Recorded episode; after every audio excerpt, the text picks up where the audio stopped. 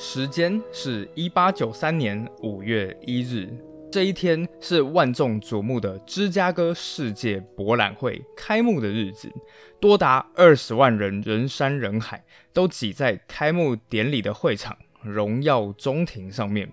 接着，二十三辆闪闪发光的黑色四轮大马车。依序进入了会场。当时的美国总统克里夫兰总统，他身穿一身黑色礼服，登上了演讲台。台下马上响起了巨大的欢呼声。此时的克里夫兰总统一抬手，原本如雷的掌声便顿时安静了下来。这时，他开始了自己的演讲。今天我来到这里，是为了和我的同胞们一起祝贺这个伟大的场合。此时的总统啊，发表着演讲，他身旁是一张铺着美国国旗的桌子，上面摆着一个红色天鹅绒的枕头，而在枕头上面则放着一个闪闪发光的纯金按钮。总统的演讲很快到了尾声，他说：“让我们牢记这场典礼背后的意义。”让我们永远记得这一刻。当这个按钮一启动之后，我们的希望和抱负就将唤起全人类的福祉、尊严和自由。十二点零八分，美国总统按下了按钮。在那一瞬间，整个芝加哥世博会像是被赋予了生命似的，所有的机械的推杆以及沉轴同一时间都转动了起来，巨大的喷泉开始喷起了水花，并且在周围形成了一片彩虹，而整个世博会的所有引擎也纷纷喷出蒸汽，规模大到甚至连地面都为之颤动。同一时间，两百只白鸽飞向天空。见证了这一幕的人们感动至极，纷纷开始唱起了国歌，宣告一件事情：象征美国荣光的芝加哥世博会正式开始了。而同一时间呢，在世博会旁，荷姆斯开设的短租公寓也开张了。让许多客人感到欣喜的事情是，老板荷姆斯他既亲切又迷人。然而，这些客人不知道，就是在这栋巨大房子的角落，有一间荷姆斯自己的办公室。这间办公室表面上看起来跟平常的办公室没有两样，唯一奇怪的地方就是它旁边的小房间。事实上，那不是一间普通的房间，那是一间可以供人进入的巨大金库。然而，不寻常的事情是，就在这个金库啊，铁门的内侧却印着一只非常鲜明的脚印。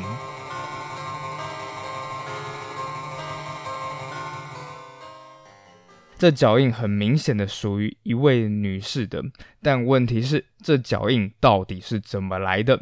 大家好，我是神奇海狮。那闲话不多说，在故事开始前，我们就先来本周的读者来信吧。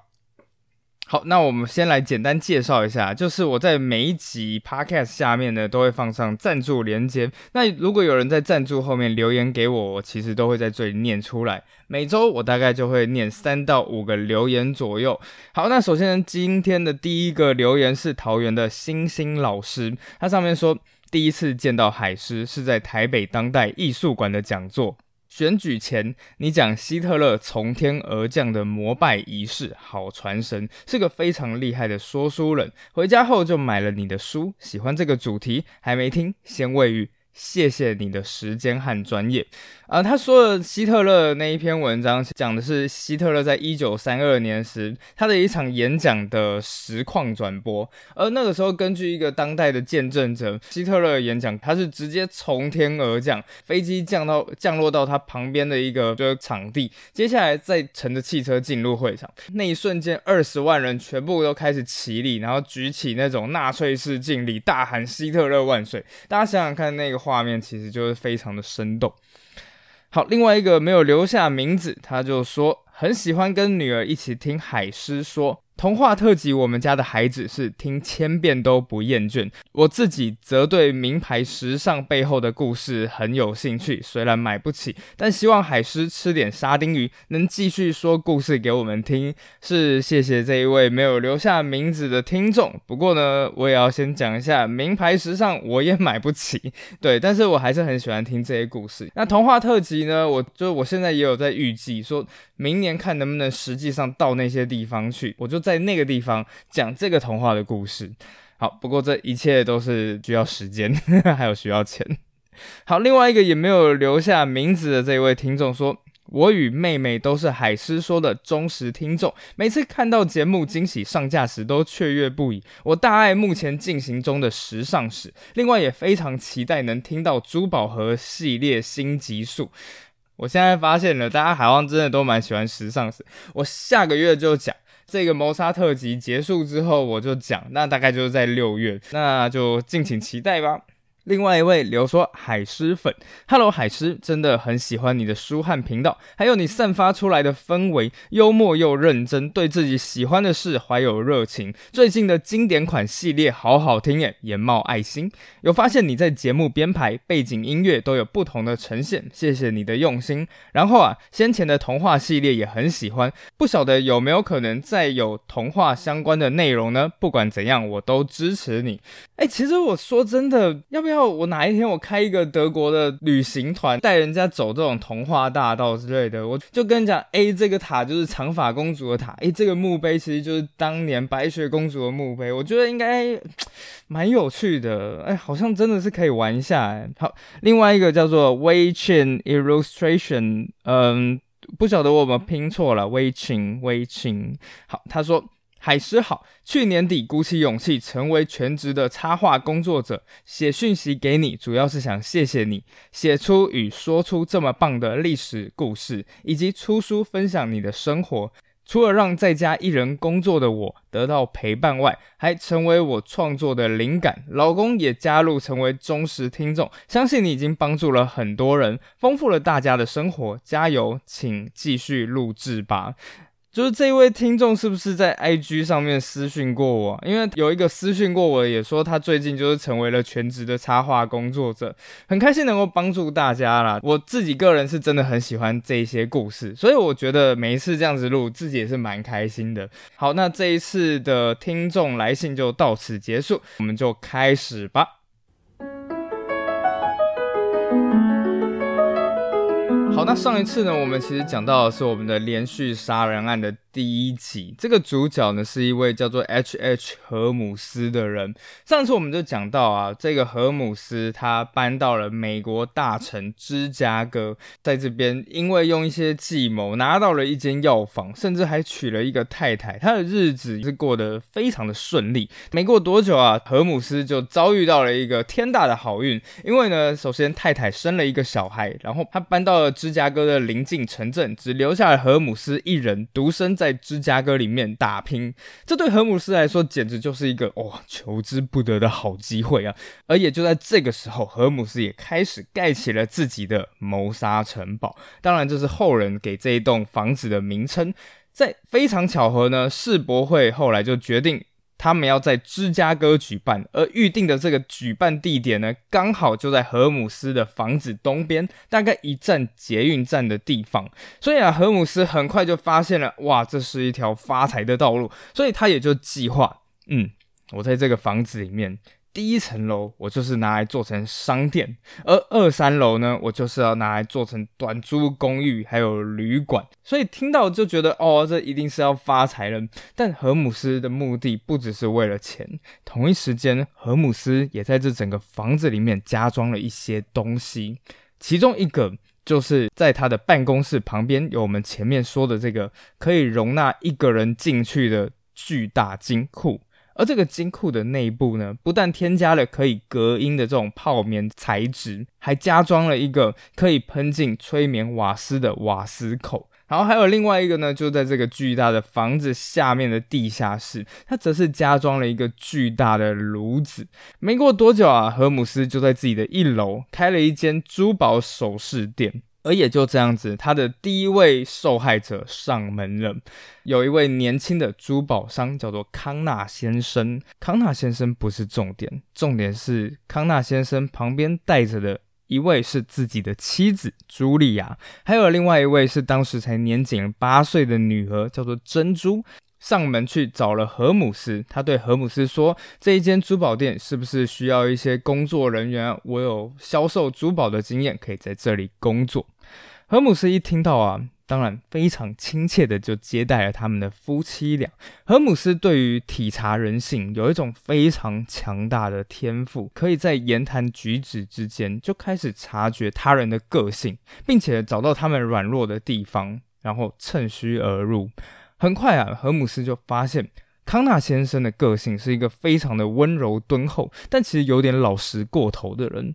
但同一时间，他却发现康纳先生的老婆茱莉亚，首先第一外表是一个身材非常修长匀称的大美女，然而茱莉亚的内心里面却是一个敢爱敢恨、脾气非常的冲的人。而这个茱莉亚，她最在乎的人就是她的女儿珍珠。没过多久，何姆斯就开始跟着茱莉亚越走越近。很快，康纳先生就开始发现了一件不寻常的事情，就是。诶，为什么我自己的老板荷姆斯对我自己的老婆总是三不五时就流露出一些好像不太寻常的关注？一刚开始，原本他还想说，诶，可能只是荷姆斯太过热情了。但是同一时间啊，自己的老婆也开始对荷姆斯有说有笑。通常只要荷姆斯一出现，老婆马上就会笑逐颜开。但是只要自己想要进去插话，总觉得诶，自己好像才是那个多余的人。一刚开始，康纳先生还不愿意相信，总觉得就是啊，这也许就只是荷姆斯比较幽默风趣，所以总是会逗笑别人。但没多久，事情就变得越来越难熬了，因为同一时间啊，珠宝店里面客人人来人往，那大家其实都已经看出来一些端倪了。所以啊，当这些客人在跟自己讲话的时候，这个态度也不太一样了。该怎么说呢？就是。当这些客人在对康纳先生讲话的时候，变得有一点。同情，有点怜悯，还不自觉会朝着就是康纳先生的头顶看，仿佛看到了某种绿到发光的东西似的。康纳一天忍下来了，两天忍下来了，但是这种事情天长地久，谁忍得下来啊？而不晓得是不是感受到了父母之间的这种微妙的紧张感。同一时间，女儿珍珠也开始在这个时候变得越来越喜怒无常，常常乱丢东西。接下来在家里面疯狂的啊！尖叫起来，康纳先生这时再也受不了了，所以他决定有一天，他要把自己的太太找来，然后一起说清楚、讲明白。而当然，当天晚上回家。茱莉亚就是开始对康纳先生也是各种冷嘲热讽啊，比方说，哎，你进家门脱鞋子干嘛？康纳先生就很愣住，哎，脱鞋子怎么了吗？我们现在家里面好几天没有打扫了，你现在脱了鞋子，赤脚在家里面的地板跑来跑去，等到你晚上，你是不是就直接这个样子上床睡觉？那不是就是把床弄脏了吗？康纳先生可能一刚开始还忍住了气，默默的把鞋子就穿了起来。然后一穿了起来，踏进客厅里面，茱莉亚又开始大喊了起来：“哇塞，你进家门都不脱鞋的吗？谁知道你在外面有没有踩狗屎什么之类的？”反正这个时候啊，康纳先生和茱莉亚就真的是话不投机半句多，所以这个时候康纳先生也就直接跟自己的太太摊牌了，说你不能再这个样子跟我冷淡下去了，你也必须要跟荷姆斯开始保持距离，否则如果继续这个样子的话，我真的是别无选择，我就只能分居了。但大家知道，茱莉亚是一个个性非常冲的人，她才不是一个能够被威胁的人。因此，在遭受了丈夫这样子的威胁之后，她非但没有退缩，反而怒气冲冲，大喊着：“那就分啊，越快越好。”后来两个人越吵越凶，越吵越凶。可能女儿珍珠在旁边还不时的掺杂几句尖叫声、嘶吼声，还有哭泣声。最后，康纳先生再也受不了了。此时的他愤怒以及大吼了出来：“好，够了，我受够了，我们两个人的婚姻完蛋了。”康纳就这个样子，怒气冲冲的搬离了芝加哥。不过一刚开始啊，康纳还寄了律师函，要求说：“哎，我要这个女儿的监护权。”然而，茱莉亚这么爱自己的女儿珍珠，当然不可能放手啦。所以，她就直接对自己的丈夫讲说：“要走你就自己一个人走。”因此，康纳先生就这样子离开了这一座伤心的城市。但茱莉亚万万没想到，康纳先生这一走，他与自己女儿的死期也不远了。事实上，这一切荷姆斯都看在眼里。事实上，荷姆斯最想要找的就是像茱莉亚这一种渴望挣脱束缚的女性。这些女性在十九世纪末这一个年代，有生以来第一次尝到了自由的滋味，但是却还不理解伴随这些自由而来的风险。接着呢，荷姆斯他就以年轻有为又有钱的姿态出现在这一些女性的面前。他向这一些女性允诺说：“我会买大房子给你，我会带你去欧洲旅游。”荷姆斯就这样子缓慢捕捉女性的爱，而等到这一些女性将一切全部交付给他时，他就会狠心将一切全部夺走，包括这些女性的生命。时间就这样子来到了一八九一年的年底，在这一天，恢复单身的茱莉亚开心的向荷姆斯宣布说：“我怀孕了，接下来你就必须要娶我。”而就是在那一瞬间，荷姆斯就已经知道。他想要的已经拿到了，因为在十九世纪，一位未婚生子的女性是绝对不可能被社会接受的。如今的荷姆斯已经确信自己已经百分之百的拥有了茱莉亚，所以啊，他告诉了茱莉亚说：“哦，我当然会娶你，但是因为某些原因，我不能让你生下这一位小孩，所以啊，他要茱莉亚去堕胎。”茱莉亚一听到的时候，顿时就为难了起来。当时堕胎是一件非常危险的事情，荷姆斯好像已经了解了茱莉亚的难处，所以他就说：“放心，因为我自己就是医生，而这个堕胎手术其实非常的简单。等一下我会帮你麻醉，而等到你醒来，一切就结束了。然后我会娶你，你想要的所有东西都会获得，你什么都不用担心。”因此，在一八九一年的圣诞节当天，天上降下了皑皑白雪，整个芝加哥弥漫在欢乐的节日氛围里。荷姆斯对茱莉亚说了一声“圣诞快乐”，接下来，荷姆斯就带着茱莉亚来到了一间房间。茱莉亚看了看房间里面，她看到了里面有一张手术台，荷姆斯要茱莉亚躺在上面，而这个时候，茱莉亚也全然相信着对方。他看着荷姆斯打开了棕色的玻璃瓶，接着拿出一块棉布，将能够迷昏人的麻醉液体，一个叫做哥罗芳的东西倒在棉布上面。而就在这个瞬间，荷姆斯用力的将棉布压在茱莉亚的鼻子和嘴巴上。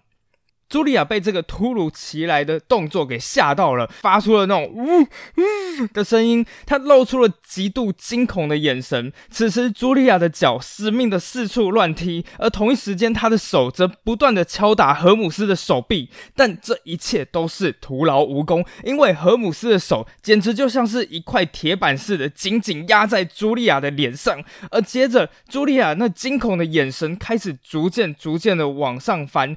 这时，他全身终于瘫软了下来，而这一切都被看在荷姆斯的眼中。荷姆斯此时兴奋到不行，他终于捕捉到猎物了。没过多久，荷姆斯轻而易举地杀了茱莉亚，还有他的女儿珍珠。但现在比较困难的是，到底要怎么样处理茱莉亚的尸体呢？这件事情对身为医生的荷姆斯来说完全不是问题，因为他知道现在在美国所有的医学院都非常需要尸体或人体标本，所以没过多久呢，就有人将一副已经处理完成的骷髅标本送到了芝加哥的汉尼曼医学院。这是一具真实的人骨骷髅，而这个骷髅生前应该是一位女性。这个骷髅。空空如也的眼洞，好像在诉说，在那短暂而匆忙的一生里，他也曾向往过一场精彩的未来。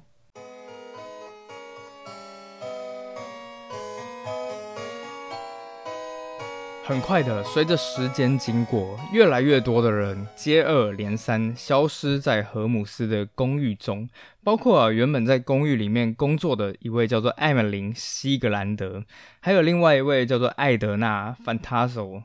另外，荷姆斯的秘书一位叫做 Kitty 的女性也消失了。同一时间，还有一些房客，一位来自宾州的约翰戴维斯，还有来自于印第安纳州的亨利沃克，这一些人全都接二连三的消失在荷姆斯的公寓里。不过，大家感到意外的事情是，即使这些房客在某一天一声不响的就这样子消失了，但自己的这个老板荷姆斯仿佛都好像不是很在意似的。但众人没想到的事情是，这一些人失踪的原因可能就是跟荷姆斯有关。比方说，为他工作的那位叫做 Emily 的人，原本他一刚开始啊就开始跟 Emily 调情，接着呢，他就开始把这一位女性引诱到了金库里。此时啊，这个女人没有穿鞋，有可能是裸体的。而紧接着，荷姆斯就把金库的大门给关了起来。女人深陷这个黑暗之中，顿时吓坏了。她努力想要推开那扇门，这个时候的女人实在是太紧张了，她没有注意到自己的脚边早就已经被砸满了酸性液体。那事实上就是为了要加速整个金库内氧气的消耗，而最后啊，氧气用尽，女人此时倒在了地上，却仍然没有放弃挣扎。她用最后的一点力量，将脚蹬向金库的大门，因此就留下了我们前面说的这一个脚印。好像时间呢，很快就来到了一八九三年的三月份，而这个时候，有另外一名女子前来敲。荷姆斯的公寓家门，荷姆斯一看到对方，脸上立刻堆满了笑容。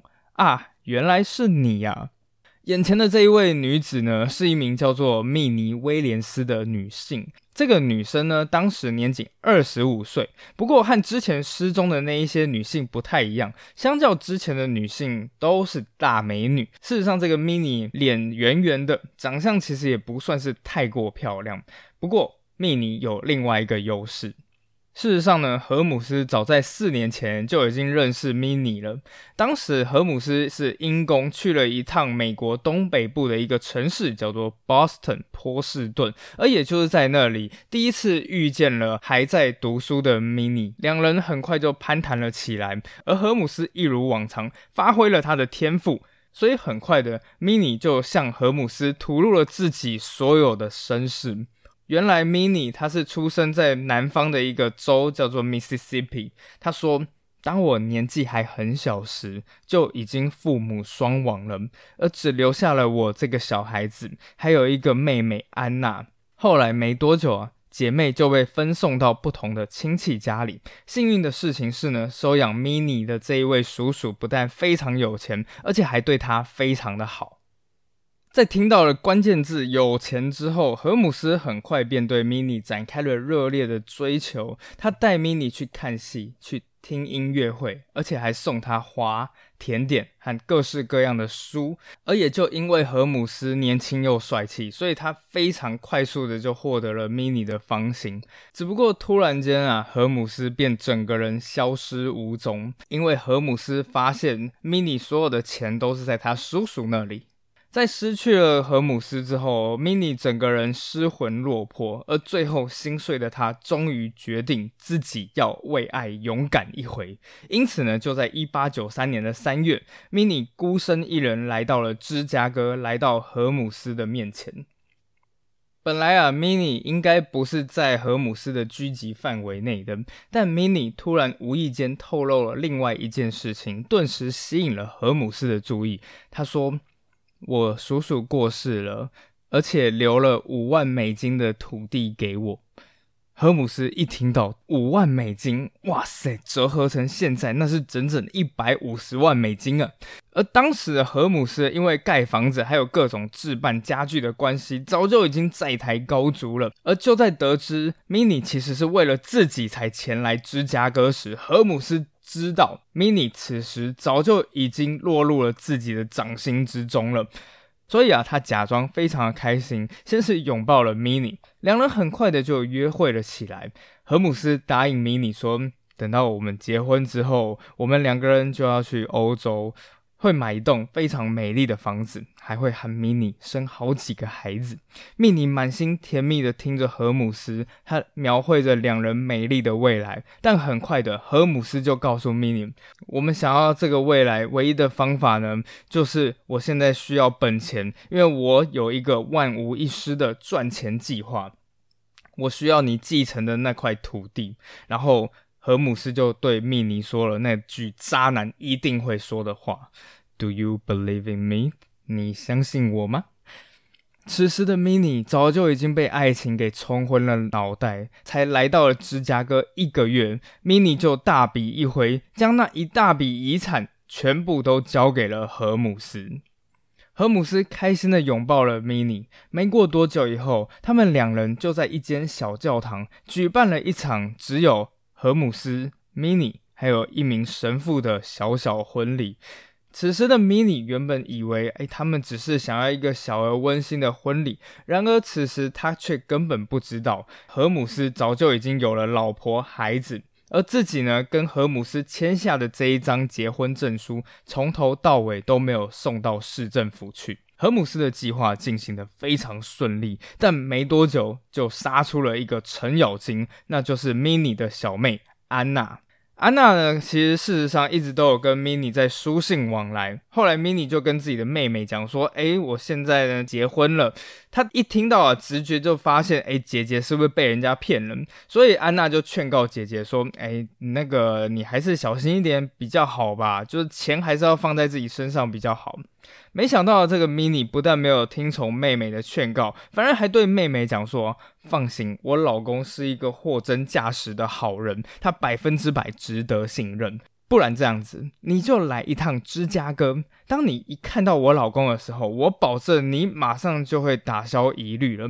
而且，哎，对了，芝加哥世博会也开幕了，不如你就直接来一趟芝加哥，我和我老公就一起带你去参观世博会吧。”妹妹想一想，嗯，好像也不错，所以就在一八九三年的七月，在世博会开幕两个月之后，妹妹安娜就抵达了这一个大城芝加哥。芝加哥啊，果然是一个想都想不到的大城市。当妹妹一走出车站，立刻就感受到了这个城市的烟雾缭绕、车马喧嚣。很快的，她就见到了姐姐蜜妮，还有这所谓的姐夫。安娜很快就发现，姐夫浑身都散发着一种温暖的魅力。而当安娜她在说话的时候呢，这个姐夫则是全神贯注的倾听，好像全世界再也没有比这个更重要的事情了。重点是，当姐夫在对待姐姐蜜妮时，他表现出来的那种温柔体贴，更是顿时啊，让安娜心中原本的疑虑一扫而空。她非常的开心，姐姐终于找到了一个好归宿。而在接下来的几天啊，安娜还有她的姐姐 Mini，还有姐夫就一起去逛了最具盛名的芝加哥世博会。当安娜呢一踏进这一个号称 The White City 白城的展览馆建筑群里面，马上就被那个展览馆的规模给震撼了。首先，安娜看到的是她此生见过最宏伟的建筑物。整个场馆挑高超过七十公尺，换算下来就是二十几层楼。而在整个天花板呢，五个历史上最大的水晶灯正烁烁的放光。每一个水晶灯有多大呢？一个水晶灯长度高达二十二公尺，换算下来就是差不多是两台公车的那种长度。对，两台公车等于一个水晶灯，你就可以想象那个规模了。而在这一个水晶吊灯照耀下的，则是一座位于室内的城市，一座座的镀金圆顶建筑，各种尖塔。清真寺，还有各种五花八门、逛都逛不完的小型展场。整天下来，此时的安娜早就已经眼花缭乱，她早就已经不再怀疑自己的姐夫和姆斯，而安娜却不知道，原来此时自己以及姐姐蜜妮对荷姆斯来说，早就已经失去了利用价值。就在那之后的某一天，安娜来荷姆斯的大楼找姐姐。但正巧姐姐有事不在，只有荷姆斯在他自己的办公室里面办公。而就在荷姆斯做事做到一半时，突然间像是在找什么东西似的，四处翻找着文件。接着他语带抱歉的问安娜说：“啊，那个我现在有一点忙，需要一份文件，它放在旁边的金库里面，你可不可以到旁边的金库里去帮我找一找？”安娜不疑有他，就这样子走进了金库里。但安娜没想到的事情是，荷姆斯其实也悄然无声地跟在身后。而就在安娜翻找文件时，金库的门无声无息地关上了。一刚开始啊，安娜还以为金库是不小心关上的。她推了推那厚重的铁门，却发现门已经被锁上了。金库里好黑。比安娜所看见的一切都还要黑。安娜原本只是轻轻的用指节敲着铁门，但没过多久，安娜越来越慌张，敲门的声音也变得越来越急促，到最后变成用拳头重击。然而此时的荷姆斯人呢？此时的荷姆斯就在门外静静的听着，他能想象得到金库里面此时的温度应该越来越高，而空气却同时越来越稀薄。他听着金库里面安娜的声音，从呼喊声、捶门声，慢慢变成撕心裂肺的尖叫与哀求，再转为变成瘫坐在角落。发出一种若有似无的啜泣声，他静静的享受这一切，直到所有的声音悄然无形。而最后，荷姆斯将金库住进了瓦斯，确保安娜此时真的已经失去意识了。很快，荷姆斯就杀死了安娜，连他姐姐蜜妮也没放过。本来啊，荷姆斯是想要拿着 Mini 留下来这大笔的遗产去还债，但此时他没想到，却遇到了另外一个困难。原来呢，Mini 叔叔的家人发现 Mini 失踪之后，马上就派了一个律师前来芝加哥，一边寻找 Mini，一边向法院申请保护 Mini 的财产。所以啊，荷姆斯。做了这么一大圈之后，不但没拿到钱，更雪上加霜的事情是，荷姆斯先前的债主此时终于已经联合起来，一起找了一间讨债公司，对荷姆斯发起了讨债行动。而最后呢，根据债主们他自己的计算，此时的荷姆斯总共欠下了高达五万美金的债务，换算成现在就是一百五十万美元。荷姆斯这个时候指导自己。已经在芝加哥完全混不下去了，所以在一八九三年，他离开了芝加哥，而跟着他离开的，则是他常年的共犯，一个叫做班杰明·皮特佐的人。这一个人呢，其实我们在上一集的时候有提到过。在盖这一座谋杀城堡时，荷姆斯其实就想要找到自己的合作伙伴，而最后他找上的就是一位木匠，叫做皮特佐。后来啊，皮特佐就帮荷姆斯管理这座谋杀城堡，而当荷姆斯需要做一些体力活的时候，皮特佐也会一起来帮忙。而后来当两人不得不绕跑时啊，荷姆斯竟然还想出了另外一个赚钱的方法。首先啊，他把皮特佐找来，他就说。嗯，你去扮演一名发明家，接下来呢，就到保险公司去买一份人寿保险。等到这件事成了之后，我就会找一具合适的尸体，然后我们就一起伪造一起实验室意外，把这一个实验室整个烧掉之后呢，他们就会觉得那个尸体是你，然后我就去帮你诈领这个保险金。等到保险金这一万美金啊下来之后，我跟你一人一半，嗯，你觉得如何？皮特佐当然不疑有他，他就这样子照办了。然而，皮特佐没想到的事情是，从他们相遇的第一天起，荷姆斯其实就已经做好了总有一天一定会杀掉皮特佐的准备。对荷姆斯来讲，皮特佐知道的已经太多了，而现在呢，我还要去找一个跟皮特佐相似的尸体，开什么玩笑？我哪需要去找啊？皮特佐本人就是最好的尸体啊！后来呢，他就这样子灌醉了皮特佐，接下来再用麻醉药剂将皮特佐给彻底迷昏。当时已经醉醺醺的皮特佐根本就无力反抗，所以在扭动一阵之后就失去了意识。而接着，荷姆斯便放了一把火，让整个现场看起来像遭遇上一场火灾似的。荷姆斯的计划就这样子达成了。不过，荷姆斯并没有就此停手，他后来又不知道用了什么手法，就这个样子啊，居然让皮特佐的太太硬是把自己五个小孩的其中三个一起交给了荷姆斯这个连续杀人魔。他对小孩说：“哎，我带你们去找爸爸。”从某种程度来讲啊，也的确是去找他们的爸爸，因为在路上，荷姆斯就把这三个小孩给谋杀了。他将其中的两个小女孩呢装在一个大箱子，并且把他们锁在里面。接下来就在这个箱子上面钻了一个洞，然后把一根软管穿进去，将煤气给放进箱子里，就让这一些女孩们。窒息而死。然而啊，夜路走多了，总是会碰到鬼的。这时，警察早就已经盯上了荷姆斯。后来，在经过了各种不眠不休查找之后，警察终于在多伦多的一间地窖里面发现了小女孩们的尸体。这时候，一名警探叫做盖尔警探，他就写道：“当时我们一进去。”马上迎面而来的就是一股尸臭味，而随着我们挖的越深，这气味也就越难闻。当我们挖到大概三英尺深时，我们发现了似乎是人类手臂骨头的东西。此时已经成为尸体的孩子，全身赤裸，而且大部分已经被细菌给分解了。所以啊，当警察移动尸体时，其中一位小女孩头上的发瓣竟然连同头皮一起扯了下来。另外呢，警方他们也发现了其中一名小女孩的双脚被截断了。后来人们就很疑惑，为什么要把其中一名小女孩的双脚给截断呢？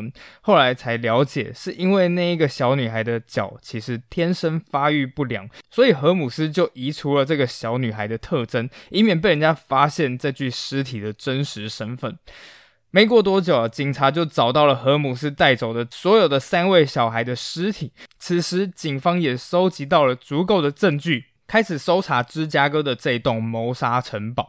所以呢，最后这一栋恶名昭彰的城堡才终于被发现了。检察官因为谋杀罪正式起诉了荷姆斯，而之后荷姆斯也被判处了死刑。然而，表面上这个案件虽然已经告一段落了，在多年来，人们讨论的重点呢，总是有多少人死于荷姆斯之手。荷姆斯自己承认的有二十七个人，但是根据有一些小报，甚至有多达两百人。但是呢，其实人数这一些不是重点。事实上，我最感兴趣的其实是荷姆斯的犯案手法。事实上，我觉得荷姆斯他最常见的手法其实就是两个。听起来不可思议的简单，却很有用。第一就是倾听，非常非常专注的倾听，仿佛这个世界上没有任何其他事情更重要。而这种专注的倾听，其实很容易让人全盘托出自己内心中的秘密。一旦当他发现了对方的软弱时，操纵这一个人就变得非常简单了。接着，他就开始为对方去塑造所有对方想要看到的美好未来，说你会变得非常非常的有钱，而且你还会拥有自由。在这种不断不断的灌迷汤之下，对方就这样上钩了。这些人以为自己从此投奔了自由，却没想到在揭开那个表象下，却是一个致命的陷阱。而事实上，这哪只是荷姆斯才使用的手法呢？这种事情，这种手法，不是在每一个年代都层出不穷吗？不管你是男是女，其实你都有可能去走进这样的陷阱而不自知。当有一些直销。当有一些政治人物不断的告诉你，你现在的生活是如何如何的糟糕，并且告诉你，只要和我在一起发大财就不是梦，我们只活一次，不要就这样子默默无闻了此一生。而这个时候，有多少人能看见那甜蜜的糖衣下，其实藏着一张布满血腥的血盆大口呢？我是海狮，那我们这一次的故事就到此结束了。下次再见，拜拜。